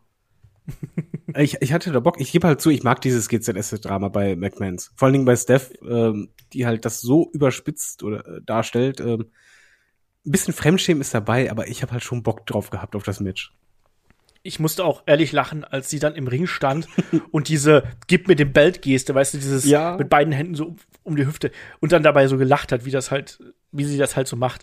Das fand ich super. Und sie spielt die Rolle halt echt, echt gut. Und ja, wir haben Triple H hier, der mit beiden Belts äh, in die Halle kommt und äh, eben Chris Jericho. Ähm, Triple Threat Rules. Chris Jericho ohne Pop. Ich fand das total heftig. Ja. Der kam raus und keiner reagiert. Ja, er war ja Heel damals. Ja, aber es war noch nicht mal Boon oder so. Es war einfach so, jo, Nö. okay. Und bei Triple H, der kam halt raus mit vier Litern Wasser beim Kopf. Äh, das sah schon beeindruckend aus. Das Match, ich fasse mal kurz zusammen, ich fand das Match unterhaltsam. Ja. Das war halt so ein typisches McMahon-Match. Ja. Ich fand's auch witzig. Ne? Am Anfang hält sich äh, Stephanie erstmal raus. Ähm, dann gibt's irgendwann so eine Situation, wo Jericho und Triple H sich gegenseitig mit dem Belt äh, niederschlagen und Stephanie versucht dann hier Profit rauszuschlagen, ähm, versucht beide zu pinnen, die kommen aber raus und schlussendlich ist es dann ja Triple H, der erst Jericho per Pedigree ausschaltet und dann Stephanie den Pin aufbricht und Triple H dann immer sagt, ne, du entkommst mir nicht, kleine Maus und packt sie dann am Arm, zieht sie an, zieht sie an sich ran und zeigt dann den Spinebuster gegen Stephanie. Die hat aber auch echt Und- Bums genommen, ne? Also Ja, auch. Clotheslines und so weiter, die, haben, die Jungs haben durchgezogen. Das, das Ja, war schon, ähm, auch wenn sie nicht wresteln kann, Hut ab. Die hat damals alles investiert und die Story war gut. Zwischendurch auch mal immer Zerwürfnis mit Jericho und was, du hintergehst mich? Nein, ich meinte das doch ganz anders. Die Ohrfeige gerade ist mir auch nur ausgerutscht. Ja. Passiert schon mal. Ich, ich mochte das. Es war halt einfach ähm, so Attitude-Booking, äh, ein bisschen zu viel, aber es war spaßig. Ja. Man darf nicht vergessen, dass halt eben auch Stephanie schon vor einiger Zeit, nämlich infolge des Invasion Angles, auch schon mal aus der WWF ausgeschieden ist. Aber ach, schwamm drüber. Und dann gibt's hier die Nana-Na-Chance und Stephanie wird von mehreren Securities hier aus der Halle gebracht. Versucht unter den Ring zu krabbeln, hält sich am, am Ringpfosten fest. Das, es war schon süß. Das war schon witzig, ja. Aber schon eine unterhaltsame Draft-Ausgabe, aber eine ungewöhnliche Draft-Ausgabe. Und dann, danach ging es ja dann weiter, da haben sie ja auch direkt gesagt, übrigens Leute, geht auf wwf.com und schaut euch jetzt den äh, restlichen Draft an. Da können wir auch ganz kurz noch mal durchgehen, wer da ähm, gewechselt ist. Und ich gehe jetzt erstmal einfach die beiden Roster äh, durch. Oder soll, soll ich äh, immer abwechselnd machen oder soll ich alle äh, von den Rostern auf einmal machen? Ich, ich glaube, mach einfach erstmal War durch, die letzten dann SmackDown. Oder umgekehrt. Genau, also bei Raw haben wir Bradshaw, wir haben Steven Richards, wir haben Matt Hardy, Raven, Jeff Hardy, Mr. Perfect, Spike Dudley, D'Lo Brown, Sean Stasiak, oh Gott, den hatten wir damals auch, ähm, Terry, Jacqueline, Goldust, Drew Stratus, Justin Credible, auch den hatten wir damals, den Big Boss Man, Tommy Dreamer, Crash Holly, Mighty Molly. So, das war's. Ich mochte Molly so gerne. Wenn wir SmackDown schauen, ähm, Billy Kidman, wir haben Tajiri, den Cruiserweight Champion, also der ist auch mit drüben. Wir haben Chris Jericho, Ivory, Albert, den Hurricane, Al Snow, Lance Storm, Diamond Dallas Page, Tori Wilson, Scotty Too Hottie, Stacy Kiebler, Christian, Test, Farouk, Taz, Hardcore Holly, Val Venus und Perry Saturn. Ähm, glaubst du, dass einige sich darüber geärgert haben, dass sie hier nur beim WWF-Draft gelandet sind und dann vielleicht auch hinten dran. Also ja, da sind schon so ein paar Namen dabei, die so. Ja, total, das sagen die auch in Interviews. Also das hat ja selbst ein Kurt Engel gesagt, dass er ja sogar traurig war, dass er nicht als Nummer eins gewählt wurde, sondern als Nummer zwei. Das ist, ich glaube schon, also muss man einfach mal sagen, die Draft ist halt für den Zuschauer spannend. Ich glaube, für den Wrestler ist es halt so knallhart, wie es ist. Es sagt ja auch aus, wo dein Standing ist. Das ist immer noch so. Bisschen, ne? Also ich finde, äh, die, die Drafts sagen immer ein bisschen aus, wie wirst du eigentlich eingeschätzt? Selbst wenn du ein aufstrebender Star ist, äh, bist, der keinen Titel hat oder der noch nicht was Großes gerissen hat, wenn du irgendwie in den Shows äh, in einem Segment gedraftet wirst, dann weißt du, oh, warte mal, die bauen auf mich. Wenn du aber dann unten ja. drunter bist und immer weiter in der Liste nach unten gehst, wird schwieriger. Ich weiß auch noch früher, also jetzt Show ist ja vorbei, also kann ich ja wieder zurückgehen, äh, paar Jährchen weiter wir haben früher alle wirklich diese Webseite besucht. Wir sind wirklich anschließend draufgegangen. Ich weiß auch noch, es gab einen Live-Ticker, auch immer in den Foren, da wurde immer aktualisiert, von kam jetzt ein neuer Name raus, ja, der nächste Name ist das. Und je weiter das ging, desto niedriger kamen die vom Standing her. Also ich finde schon, das Draft, äh, das Draft-System hat reingebracht, dass man als Fan ein bisschen einen Blick hinter die Kulissen werfen konnte, wer hat welches Standing. Ja, ähm, sehe ich auch so. Also da war eine Art Wertigkeit einfach mit drin, die schwang da mit. Und äh, ähm, ja, ich finde allein, allein so heftig, dass, wo, wo Christian hier zum Beispiel gelandet ist. Ja, oder Chris Jericho. So, Nummer 13. Ja, gut, Jericho, Jericho ist auf jeden Fall, dass, dass er da äh, in dem WWF-Draft, WWF.com-Draft landet, ist ja logisch begründet worden, dass er aber nicht der Erste ist ja. dabei, sondern dass er hinter Billy Kidman, Billy freaking Kidman, Steven um Kurt ja, ne, also, ne, macht halt gar keinen Sinn. Und wie gesagt, auch, auch Christian, der hier, der hier an Nummer 9, äh, Stelle 95, 45 landet. Ja. Ne, also hinter Stacy Keebler, hinter Scotty Tuhati, Tori Wilson Terry. What the hell? Keine Ahnung. Ja, Vince halt. Ähm, ne? ab, bitte? Vince halt. Also, das, aber das hat sich auch ein bisschen durchgezogen, auch wenn er Heavyweight Champion war und so weiter. Er hat ja bei WWE nie dieses Standing gehabt. Und eigentlich ist, ja, ist schon so der typische, ja, der kommt in der Webseite dann vor. Ja, aber das ist schon sehr weit hinten. Ja, natürlich, es ist super weit hinten. Also ich glaube, da, da ist auch manchen äh, Western äh, das Herz in die Hose gerutscht wahrscheinlich. Ach ja. Ja, aber das war auf jeden Fall der erste Draft. Und wir haben dann hier eben ja, Raw und SmackDown, die eigene Wege gehen. Um Raw mit Leuten wie dem Undertaker, mit der NWO, mit Kane, mit Rob Van Dam und ähm, SmackDown mit eben The Rock, Kurt Angle, Chris Benoit, theoretisch, der dann doch zu Raw gegangen ist, dann ähm, Hulk Hogan. Was ich spannend finde, ist die Position der Tag Team Champions. Ähm, dass hier äh, für eine gewisse Zeit wirklich der Tag Team Title exklusiv bei SmackDown gewesen ist. Ja, ich, ich mochte das. Also ich mochte es, als wenige Titel da waren, vor allen Dingen, weil du dir halt dann so, ähm, wir haben das ja gerne so Dream Matches, die wir uns bucken. Damals hattest du das, als dieser Split da war, von wegen, ah, dann beim nächsten Draft, vielleicht kommen halt die dann rüber und dann könnten die den Titel holen ich fand das cool. Also es hat hier echt auch eine Zeit ähm, gedauert, bis äh, das dann hier passiert ist. Also das finde ich ganz ähm, merkwürdig. Also sie haben dann im späteren Verlauf haben dann die Un-Americans, also Christian und Lance Storm, haben sich dann den äh, Titel geholt, am, äh, 25, am 29. Juli 2002 und haben dann den Titel mit zu Raw geholt. Und das hat dann dafür gesorgt, dass wiederum bei SmackDown ein eigener Titel kreiert wurde. Ich mochte das auch ehrlich gesagt bei äh, den Pay-Per-Views, wenn halt außerhalb des äh, Splits dann doch Teams aufeinander trafen und dann der Titel gewechselt ist zum anderen Brand. Ja, das gab es. Das mochtest du. Ja, ich mochte Ja. das total. Das war, äh, ich weiß nicht, wir haben eine mega Spannung draus gezogen bei diesen Pay-Per-Views-Ansetzungen, wenn dann so Title äh, oder Roster gegen Roster, aber dann ging es um den Titel, da war es wirklich von wegen, oh, warte mal, da geht's nicht nur um Sieg, sondern da geht's darum, wo sehen wir den Titel die nächste Zeit. So, jetzt sind wir aber durch hier mit dem Draft und wir haben so ein bisschen die Geschichten zusammengefasst. Jetzt so vom Start weg, wenn du so die Draft äh, Lottery, die hier anschaust und die ganze Umsetzung, die wir hier haben, jetzt auch mit dem Fachwissen und dem Hintergrundwissen, was wir jetzt hier haben, ähm, wie, wie achtest du die Umsetzung? Weil eins ist klar, also wo wir uns heute über Logiklöcher und über Inkonsistenzen beschweren, also die gab es hier auch zuhauf, wenn man ehrlich ist. Und für die Wrestler war es ja auch alles andere als einfach. Du hast es angesprochen. Beziehungen, äh, Freundschaften, die einfach auseinandergerissen worden sind, weil Vince das so wollte, im Prinzip. Ja, aber es ist halt, wenn du bei WWE bist, ich mein, damals wusste man das halt nicht, aber mittlerweile weißt du es ja, okay, mittlerweile nicht mehr, aber es gab mal eine Zeit, wo es wirklich dieses Split gab und da gab halt die, gab es dieses Risiko. Ich finde, du hast bei der Show gemerkt, was sie vorhaben, aber dass sie halt, die brauchten ein paar Jährchen, bis sie den Flow ra rausbekommen haben, wie es am besten geht. Die Idee des Drafts finde ich super. Ich mag auch die Brand Extension, das halt, ja, dadurch haben sich äh, also der Nachteil ist, du hast nicht so viel Star Power bei jedem Pay-per-View. Der Vorteil ist aber, du hast nicht immer dieselben Matches und dieselben Stars im Main Event oder im Titelfokus oder in denselben Fäden, sondern du hast dann einfach wirklich ein Jahr lang die Leute getrennt gehabt und dadurch hattest du dann wieder Fäden, die sich frisch anfühlten. Das Mhm. weiß ich halt noch. Das war der riesige Vorteil für mich. Ich muss jetzt auch wieder sagen, wenn wir jetzt ein Fazit, Fazit ziehen, die Show war unterhaltsam. Äh, Der Draft war dramaturgisch nicht gerade gut gemacht, aber der Anfang, der gab im Grunde genommen die Richtung hin, was ich mochte. Und das hat man später verfeinert. Es gab dann irgendwann die Zeit, und das war die Lieblingszeit für uns bei dem Draft. Ich habe das wirklich geliebt und ich weiß nicht, warum man es abgeschafft hat. Da war es dann so, dass die Brands, also jeder aus einem Brand hat gegeneinander gekämpft. Also einer aus War hat gegen einen aus SmackDown gekämpft. Und wenn je- jemand gewonnen hat, hat dieser Brand den Pick bekommen. Und Mhm. dann gab's auf den äh, großen Bildschirm dieses Roulette, wen man denn kriegt.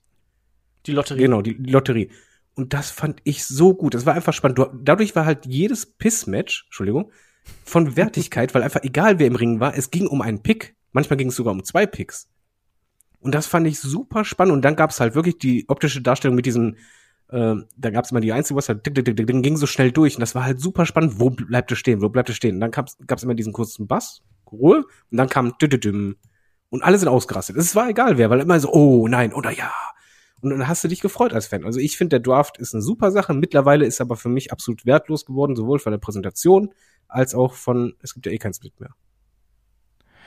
Ja, das ist eben natürlich auch noch das Problem. Ich muss sagen, mir hat's auf jeden Fall echt viel Spaß gemacht, hier nochmal so in dieses, in diese Anfangszeit des äh, Brand Splits, der Brand Extension zurückzureisen. Also ich fand das extrem unterhaltsam, vor allem auch, weil Vince McMahon und Ric Flair hier so herrlich irgendwie miteinander interagiert haben. Das hat mir richtig Spaß gemacht. Die Rededuelle der beiden und du hast eben auch gemerkt, dass die da auch Spaß dran gehabt haben. Und das, das mochte ich sehr. Ähm, mich hat's eher so ein bisschen gestört, wenn man eben weiß, dass das für die Wrestler so undankbar gewesen ist. Ähm, zumindest diese Show. Also da, die müssen da wie auf heißen Kohlen gesessen haben. Der Vorteil im Nachgang, haben wir schon eingangs erwähnt, ist natürlich sowas wie, ähm, dass viel mehr Wrestler viel mehr TV-Time bekommen haben, dadurch höhere Merch-Einnahmen, dadurch höhere Antrittsgaragen. Ähm, da hast du schon auch Vorteile von als Wrestler. Aber dieser Abend und dann auch die folgenden Wochen, der Brand Split selber traf ja erst ähm, trat ja erst so rum am 1. April 2002 dann in Kraft. Also dazwischen gab es ja noch reguläre Episoden quasi, die dann mit äh, beiden Rostern noch äh, bestückt worden sind. Ich möchte aber kurz was einwerfen. Ja. Ähm, ich kann verstehen, dass das halt unangenehm ist, weil, das sehen wir aus der deutschen Sicht, aber in Amerika ist das gang und gäbe. Es gibt halt in jeder Sportart diesen Draft Day und da haben die, die Sportler haben da nicht wirklich was mitzureden. Da ist es halt wirklich, du erfährst am Draft Day, äh, ist der letzte Tag, dass du zum Beispiel getradet wirst als äh, Baseballspieler. Du, ja, also das stimmt, ist halt, aber deswegen ist das also in Amerika, ich glaube, die Zuschauer denken da gar nicht drüber nach, weil da ist es halt wirklich in den Sportarten, es ist normal. Du wirst halt gedraftet. Du, du machst da nichts, sondern du wirst gedraftet. Ja, aber das hier ist Wrestling. Ja, natürlich. Und Wrestling ist halt keine echte Sportart. Und ähm, das war eben hier was anderes. Und ich glaube, dass da sehr viele Wrestler schon mit was anderem gerechnet haben und mit anderen Umsetzungen gerechnet haben, als das hier äh, stattgefunden hat. Also da kann ich nur Bruce Pritchard zitieren, der da gesagt hat, dass die Leute da wirklich ähm, teils wütend gewesen sind. Ja. Und Jericho allen vorweg, der es ja auch dann niedergeschrieben hat, dass der es nicht gerade besonders toll fand, wie das hier abgelaufen ist. Aber, Aber, aber, aber du hast noch eine Sache nicht gesagt. Wie stehst du Was eigentlich denn? allgemein zum Draft und hast du einen, einen Jahresbereich, wo du sagst, ey, da hat mir die Draft richtig Spaß gemacht?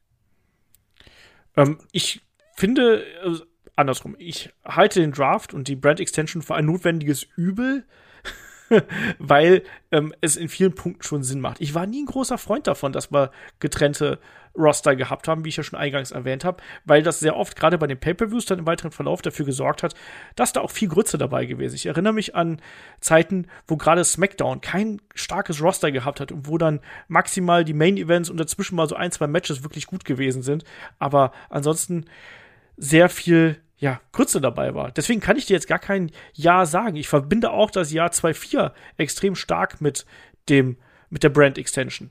Aber ich- weiß, dass ich das nicht besonders mochte. Mir geht's um die Draft selber, also um diese Show. Ähm, da bin ich, glaube ich, beide, dass ich diese Lotterie, äh, die du gerade angesprochen hast, dass ich die auch, glaube ich, am meisten mochte und dann auch mit den ähm, ausgefochtenen Matches. Aber ich fand das hier eben so schön, weil diese, ja, die Besitzer von Raw und SmackDown hier so herrlich im Mittelpunkt gestanden haben. Und deswegen hat mir das hier auch äh, sehr viel Spaß gemacht. Ich finde, dass es, diese Show steht und fällt eben mit den Köpfen, die dahinter sind Ja. und mit den Charakteren, die dahinter stehen. Und nur dann macht das auch richtig Spaß. Dass man das gleiche ja nochmal probiert hat mit Shane und Steph. Und da Ja, war halt eben gar kein Feuer drin. Ja, eben, das ne, ist dann die moderne quasi, ne? Und wir hatten es ja später auch noch mit Eric Bischoff unter anderem. Da hat es dann auch gut funktioniert. Aber ähm, du brauchst diese Figuren, die da, das dir verkaufen, dass ihnen das wichtig ist, was da passiert. Und wenn das einfach nur so ein Superstar-Memory ist, wie wir es jetzt zuletzt immer wieder gesehen haben, dann hast du eben ein Problem. Dann ist es halt eben nicht emotional, sondern es ist eben nichts weiter als ein Panini-Album. Oder Uno. Plus zwei, plus Ja. zwei, plus zwei. Und dann plus vier. genau.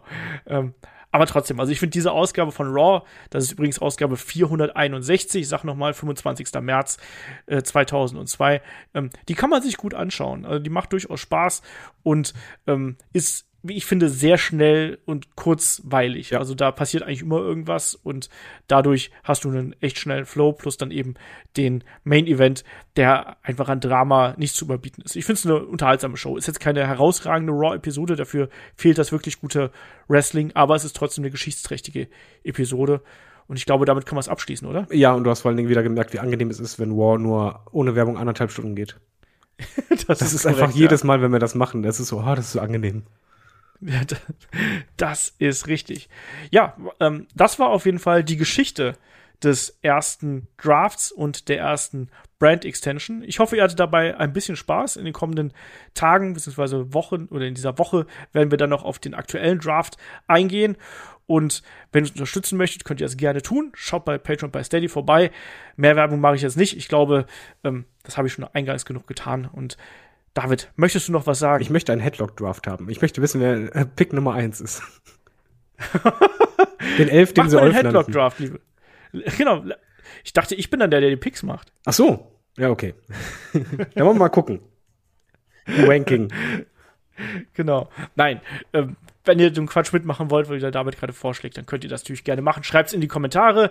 Wir freuen uns darauf, auch wenn ihr bei uns auf dem YouTube-Kanal vorbeischaut und ähm, da einen Daumen oder ein Abo dalasst. Da sage ich dann auch immer Dankeschön dafür. Aber an der Stelle sage ich dann auch Dankeschön, nämlich fürs Zuhören, fürs Dabeisein und bis zum nächsten Mal hier bei Headlock, dem Draft-Podcast. Bis zum nächsten Mal. Macht's gut. Tschüss. You are.